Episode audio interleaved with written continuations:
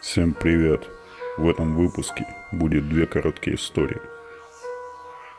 Начнем. Женечка с того света пришел.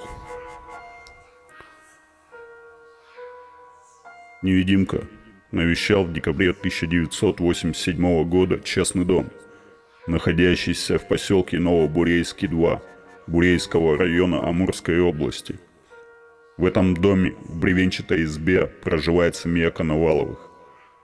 В своем письме Галина Александровна Коновалова сообщает «Моя 18-летняя дочь Марина дружила с одним юношей, которого звали Евгений. Тот был без пяти минут влюблен в нее. В мае 1987 года Женю призвали в армию. Там он вскоре погиб при загадочных обстоятельствах. В начале декабря гроб с его телом доставили домой, и Женечка был похоронен на нашем местном кладбище.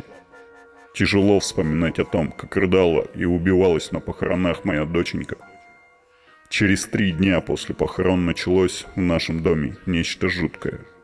Подчеркиваю, именно в нашем доме, а не в доме родителей покойного. То как бы пролетит что-то незримое по воздуху, и лицо обдует в тот момент тугая струя холодного воздуха. А то вдруг слышится такой звук, будто кто-то подметает веником пол. И буквально каждый вечер, ровно в 11 часов, вся наша семья ясно слышала доносившийся сквозь открытую форточку стук калитки за окном избы. А потом громкий хруст снега под тяжелыми сапогами. Марина бросалась к окну с воплем. Это опять Женечка с того света пришел а мы с мужем выбегали на порог избы, но никого постороннего во дворе не обнаруживали. Дважды тот невидимый, кто хлопал калиткой и топтался поздними вечерами во дворе, подходил к двери, ведущей в дом. Крючок на внутренней стороне двери тут же резко сам собой вылетал вверх из запорной петли. На этом все стихало. В ночь под Новый год все мы услышали, как невидимка подсел к празднично накрытому столу и стал громко чавкая есть. Знали бы вы, как мы перепугались. А еще через пару дней мы с Мариной ходили в магазин за покупками. Когда вернулись домой, то ужаснулись. Одна из широких кроватей в избе оказалась залита водой. И выяснилось, что все постельные принадлежности, включая поролоновый матрас, промокли насквозь. Неужели это был он?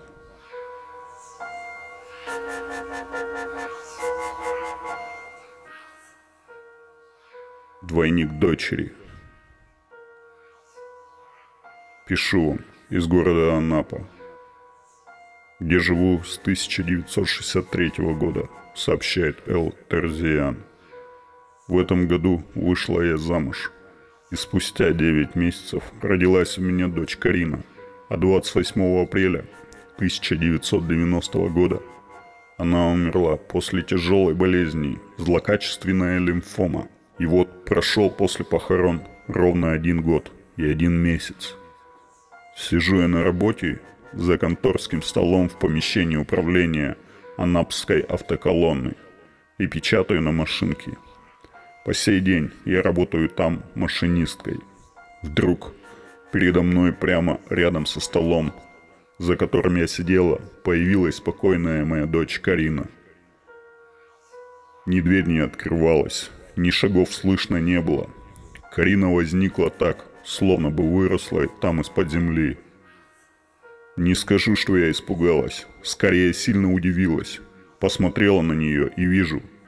Она держит в руке белый лист стандартной машинописной бумаги, сложенный в четверо – может быть, это вовсе не Карина, подумала в тот момент я, а какая-то женщина, безумно похожая на нее.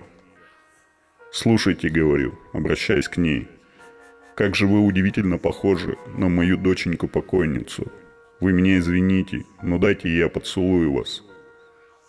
Пока я не произнесла этих слов, Карина или женщина, невероятно похожая на нее, смотрела на меня грустными глазами — но едва я сказала, что хочу поцеловать ее, она заулыбалась и сама всем телом прильнула ко мне.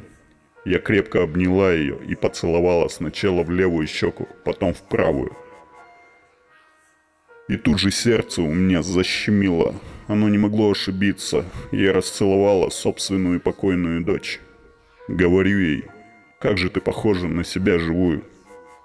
Потом открываю ящик конторского стола, достаю из него цветной портрет покойницы и показываю его Карине. Смотри, доченька, убедись сама, сходство поразительное. Та очень внимательно посмотрел на портрет и говорит, а что с ней было?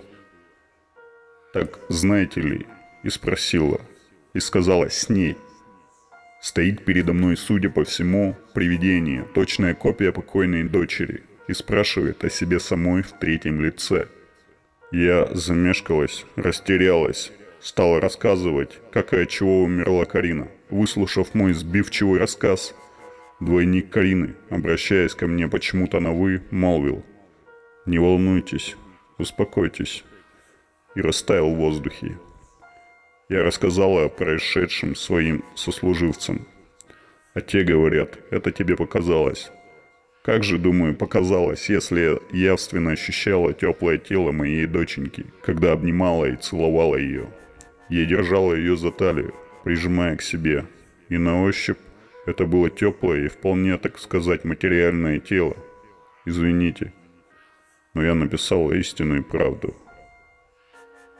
А правда в том, что я не знаю, было ли это на самом деле.